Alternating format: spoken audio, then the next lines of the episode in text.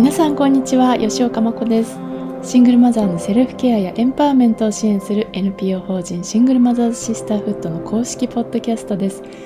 私たちのキャッチフレーズ Turn Lemons into Lemonade 酸っぱいレモンを美味しいレモネードに変えちゃおうという英語の格言にちなんでレモネードラジオと名乗っています。あっという間に7月も終わりですね。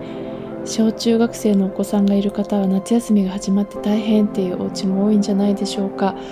私も子供が学童クラブに行ってた頃もう随分昔ですけれども1年生から4年生ぐらいまでですかね。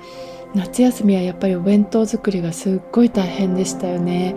あの冬休みよりやっぱ夏休みの方が長いしあと保冷剤入れたりとかそういうねあの腐らないようにとか気をつけなきゃいけなくてすごい大変だったのを覚えてます。でそうやって渦中にいる時はねすごい大変だなって思ってたけど過ぎてしまうとあの頃って本当に楽しかったなって道を歩いてる小学生なんかを見るとその子供たちのみなぎるエネルギーを感じてすごく眩しく感じますね。うちの子にもこんな時期があったんだよなとか思い出しながら良い思い出ばかりを思い出しています。さて最近はですねひ人親健康白書の制作も大詰めになってきまして頑張って原稿を書いたり構成したりしてます。で前回は私たちのセルフケア講座でどんなことやってるの？っていうのを7つのパートに分けて詳しくお話をしました。でたったの30分その30分の濃厚さ一つ一つのパートに込められた意味そしてその目的っていうのを解説しました。でちなみに前回のラジオでお話ししたことをこの白書の第2章に盛り込んでるんですけれども第3章のテーマはですね、えー、この「2章で紹介したセルフケアこれを土台にして今度は仲間との対話を通じて自信や誇りを取り戻す自分の人生を前向きに進めていくエネルギーを得るっていうプロセスについて書いてるんです。でそのあたりを今日のラジオでは少しお話しできたらと思ってます。えまずセルフケア講座で自分の体や心に向き合うという習慣がつくそれが1つ目のステップでその土台があるからこそ2つ目のステップつまり仲間との対話を通じてお互いの成長を応援し合うということが可能になるんですね。でそこで大事なのは1つ目のステップつまり自分の体や心をケアするっていうことをおろそかにしないっていうことなんですね。でやっぱり他人とつながる前にまずは自分とつながる。この段階がすごく土台になっているっていうふうに実感してます。でこの第2章のセルフケア講座の紹介では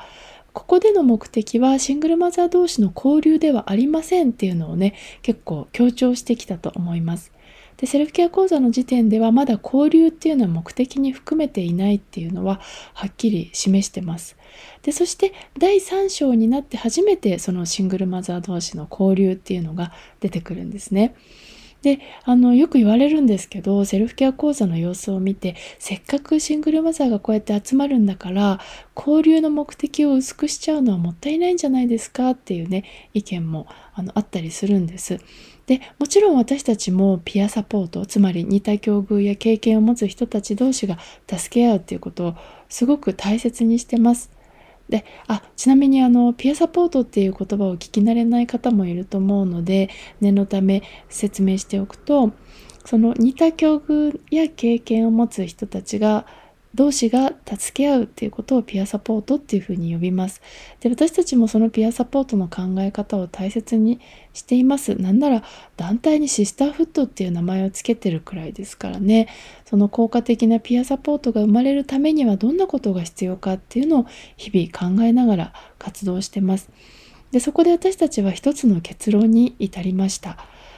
え、効果的なピアサポートが生まれるためにはつまりシングルマザー同士の助け合いが生まれるためにはその土台に個々のセルフケアが必要であるということなんです。でセルフケアのついでにピアサポートが生まれるみたいなことは決してなくてですねピアサポートっていうのはそんなにライトなものではないんですよ。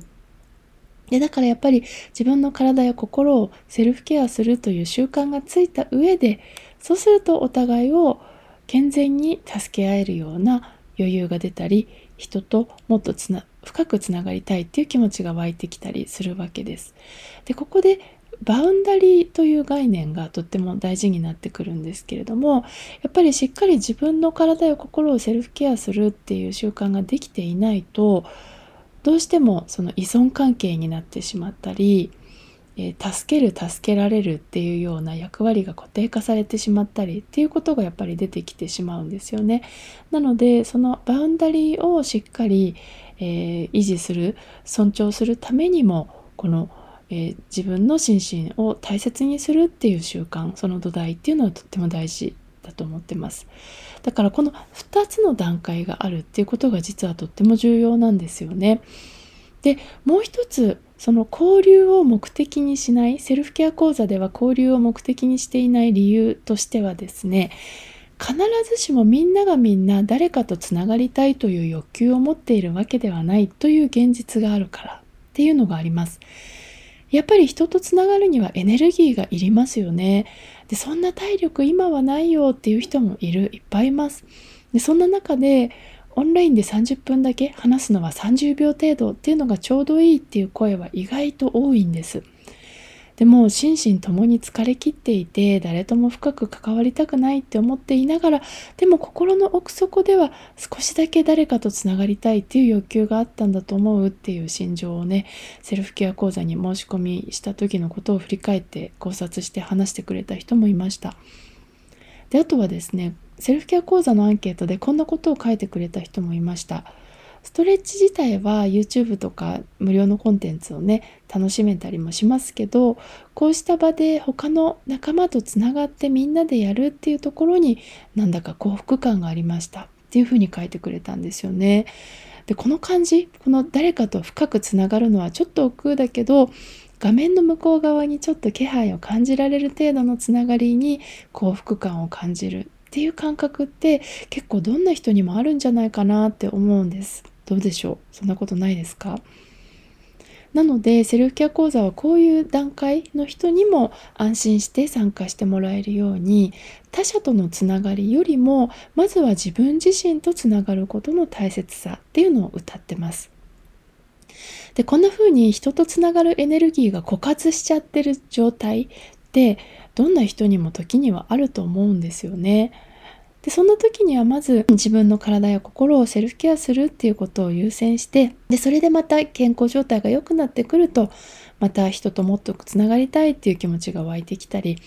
あとは他者と関わる時にお互いを助け合えるような余裕っていうのが生まれたりするんですよね。画面の向こう側にいる他のシングルマザーの笑顔が見られるとちょっと幸せな気持ちになる。そしてこの人たちともうちょっと話してみたいなとかもっと深い話もできたらいいなっていう欲求が湧いてきた時にそういったニーズに対してセルフケア講座だけでは答えられないのでグループリフレクションという次のステップを用意してます。グループリフレクションというプログラムを知らない方のために一応説明しておきますね。まずリフレクションというのは内省とか振り返りを意味する英語です。内省とか振り返りって一人でじっくりやるものっていうイメージがあると思いますが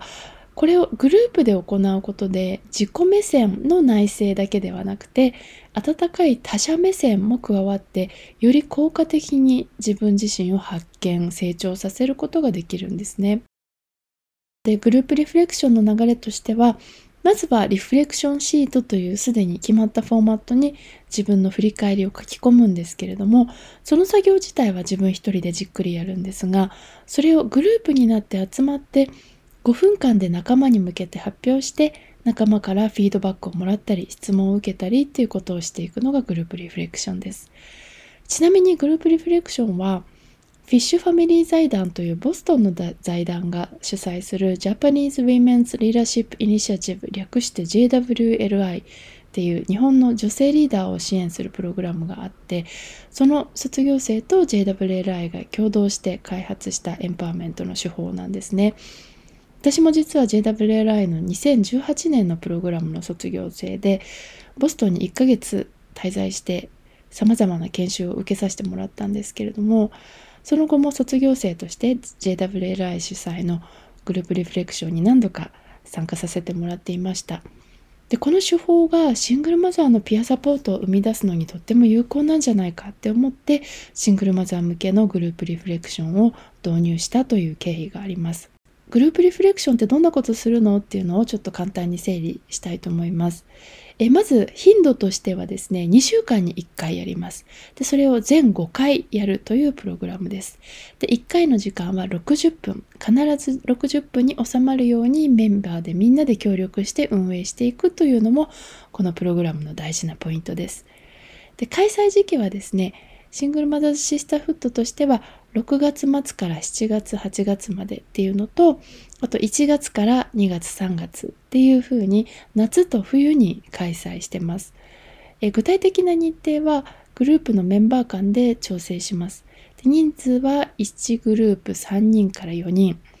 で、えー、っと早朝のあの週末の早朝とかあと週末の夜とか平日の夜平日昼っていう風に時間帯で参加者を募集してグループ分けしてます。で会の進行はまず進行役が1人タイムキーパーが1人でこれは決まった人がやるんではなくって全部で5回あるので必ず1人1回以上は1人1回はしっかり進行とかタイムキーパーの役を担うっていう風に役割も持ち回りで全員が運営にコミットするっていうやり方をとってます。でまず事前準備なんですけれどもまずはメンバーで日時日時の調整をして、えー、そして当日までにリフレクションシートというシートに各自が記入します。でリフレクションシートは例えばどんなことを書くかっていうとまず being こんな自分でありたい。それから doing こういう行動をしていきたい。あとは私のセルフケアっていうのを書く欄があったりとかですね。あとはこれは振り返りですね。この2週間情熱を注いできたこと。これから2週間情熱を注ぎたいこと。っていうのを書いていきます。で当日の流れとしてはまず会のグラウンドルールを読み合わせして確認します。例えば相手の話をジャッジしないとかフィードバックや質問はするけれどもアドバイスはしないとかそんなグラウンドルールがあります。でそれからチェックイン。今の気分を1人1分程度で話します。そして発表の順番を決めます。でそして順番にこのリフレクションシートを見ながら自分の振り返りを仲間に向けて発表していきます。発表は5分間。その後仲間からの質問とかフィードバックを受けてそれに対してまた答えてっていうのを8分やります。でそれを参加者の人数分やります。で最後にチェックアウト1分程度で感想を簡単に話して終わりという感じです。でちょうど今シングルマザーズシスターフットでは3期生が始まっていて1期生と2期生はすでに終了してるんですけれどもこの1期生と2期生にですねアンケートに協力してもらってどんな変化があったかっていうのをビフォーアフターで調べました。えっと、どんなアンケートを取ったかっていうと自尊感情というのを測定するローゼンバーグ自尊感情 尺度っていうのを使いました。質問は10項目あって1から4の点数をつけるっていうものです。でこのローゼンバーグ自尊感情尺度っていうのは結構歴史があっていろんなところで使われているんですけれどもえざっくりとした目安があって20点以下の人は自尊感情が低くて30点以上の人は自尊感情が高いっていう目安があります。それでえー、1期生2期生の卒業生29人がアンケートに答えてくれてでその結果を分析したんですけれどもまず合計得点すっごい上がったんですよ。ビフォーが27点でそこからなんと31点つまり4ポイントも上昇したんですね。そして注目すべきはここだけじゃなくて10項目中最もスコアが上昇したのはどの項目だったかっていうのを調べるとですね自分には誇れるものがあるという感覚。この項目で2.7から3.3 0.6ポイント上昇しました。これはやっぱりね自分の目標とか希望を仲間に向けて発表してでそれに対して仲間からフィードバックを受けることでああ自分はやっぱりこれが好きなんだこうしたいんだっていうふうに気づきを深められるからだと思うんですね。でこうやって自分一人でも振り返りはできるけど仲間の力を借りながらさらに自分と深く向き合う時間を積み重ねるっていうことがやっぱり自分自身への誇りを取り戻させてくれるっていうのがこのアンケートから観察できました。すごいことだよねこれってね。でそして次にスコアが上昇したのはどの項目かっていうと3つありました先ほどの0.6ポイントの上昇に続いて0.5ポイント上昇した3つの項目がありますでこれがですね自分にもできるという感覚2.6から3.1自分は役に立っているという感覚。2.6から3.1そして自分についての前向きさ2.9から3.4こんな風にスコアが上昇しましたこれはですねおそらくグループリフレクションの会の運営をみんなで担ってるから例えば誰か先生がいて自分は受講するだけみたいな受け身では参加できないのでみんながこの会の担い手になるんですよね。でそういう経験を通してできる役立ってるっていう感覚が育つんだと思います。でミーティングでも司会進行とかやったことないっていう方も結構たくさんいらっしゃってでもそういう方がこの場で司会進行を経験する経験できるこれは結構ねすごいことだと思いますこんな風にグループリフレクションという場を通じてシングルマザー同士の交流がすごいエンパワーメントになっているっていうことが起きてるわけですけれどもこういう効果的なピアサポートを実現するためにはただのおしゃべり会ではなくてやっぱりピアサポートが生まれるような意図を持った仕掛けが必要だと思います。それでグループリフレクションに参加した皆さんが感想を書いてくれてるんですけどその参加者の声からその意図を意図を持った仕掛けそしてそれがどういうものかっていうのが見えてきました。でそれはただのおしゃべりではなくって自己を振り返るっていう目的を共有した場をみんなで協力して運営するっていうような仕掛けです。そして仲間の語りにリスペクトを持って耳を傾けるポジティブなフィードバックをしたり相手の思考を深めるような問いかけをしたりすることでお互いの成長を応援し合うそういうことが起きるようなそういうことが起きるように全体の流れもデザインされてるんですね。でグループリフレクションの参加者の声ちょっと整理して紹介しますね。まず振り返る効果について言及している方がすごく多かったんです。例えばえー、このグループレクションをやるとできたことの見える化になる達成感が得られる。それから今だけでなく過去を振り返ったりその少し先の未来について考える時間になる。そんな感想がありました。で他にはですね日常にメリハリがつくといった内容の感想を書いてくれた人もいました。例えば2週間後を無事迎えるために健康管理をしたりスケジュール管理したり日々を効率的に過ごせる。60分でサクッと終わるようにみんなで協力するからダラダラと長引かない。こんな風にですねタイムマネジメントの必要性が出てきてこのグループレクションをやることによってね。でそのタイムマネジメントが実行できるようになるっていう効果があるんですね。それからえー、自己成長の実感について書いてくれた人もいました。こんな感想がありました。自分のことで精一杯という状態から人のことを応援したい気持ちに変化成長していった。ってことを書いてくれた人がいたんです。これもやっぱり一人でする振り返りでは得られない感覚ですよね。はいそして他にはですねこのグループリフレクションに参加することで実はビジネススキルも向上するという効果を感じた方が結構いらっしゃいました。例えば人前で自分のことを話すのが億劫でなくなった。時間を意識するため時間内に話せるようになった。えー、Zoom、Teams、Google Meet などいろいろなオンライン会議ツールを使いこなせるようになった。あとはですねこんな感想もありました。他の場で司会進行がうまいって褒められたとかですね。職場のミーティングも時間通りに終えられるように工夫するようになったっていうような感想が寄せられました。確かに本当にそうですよね。でやっぱりねこういうのを見ていくとセルフケア講座単体で全てが解決するっていうことはなくてやっぱりあくまでもセルフケア講座っていうのはまず自分の体や呼吸に意識を向けるきっかけになるっていうことで自分を大切にするっていう感覚を獲得するきっかけになるつまり土台を作る場所であるっていうことなんですよね。でその先に仲間とのピアサポートでお互い刺激を与え合ったり成長を応援し合ったりっていう世界があるっていうことなんです。でやっぱりねその土台っていうのが本当に大事で大事なんだけど意外とおろそかにされがちなんですよね。